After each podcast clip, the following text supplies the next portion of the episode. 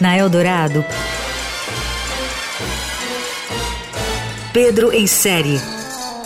Tudo sobre séries, filmes e outros enlatados. Com Pedro Venceslau.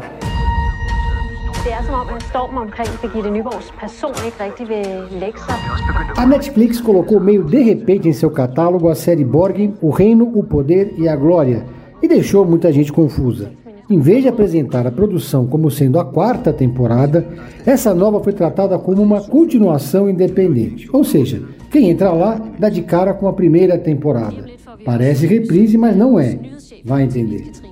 Desfeito o mal entendido, a nova Borgen, com oito episódios, pode ser vista e compreendida também por quem não acompanhou a carreira de Birgit Newborn, a primeira mulher a chegar ao cargo de primeira-ministra da Dinamarca mas vale muito a pena aproveitar a continuação para mergulhar de cabeça e revisitar por inteiro a melhor série de política desde West Wing. Articulada, sensata, brilhante e poderosa, Birgiri é a terceira via que deu certo. A história fez tanto sucesso na Dinamarca que a ficção inspirou a realidade e o país elegeu a primeira mulher para o cargo máximo do país na esteira de Borgen. A série da Netflix estreou em 2010 e se estendeu até 2013 com 30 capítulos. Borgen foi muito comparada com House of Cards. Existem semelhanças, mas a série dinamarquesa é 100% realista e não apela para tramas policiais e conspirações toscas. É política na veia e política parlamentarista.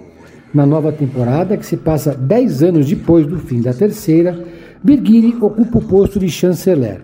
Seus filhos estão crescidos e seus aliados em outros postos chaves da política e do jornalismo.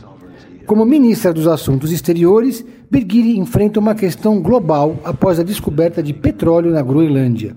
Borgen é uma série de diálogos rápidos e inteligentes, repletos de referências ao tabuleiro geopolítico.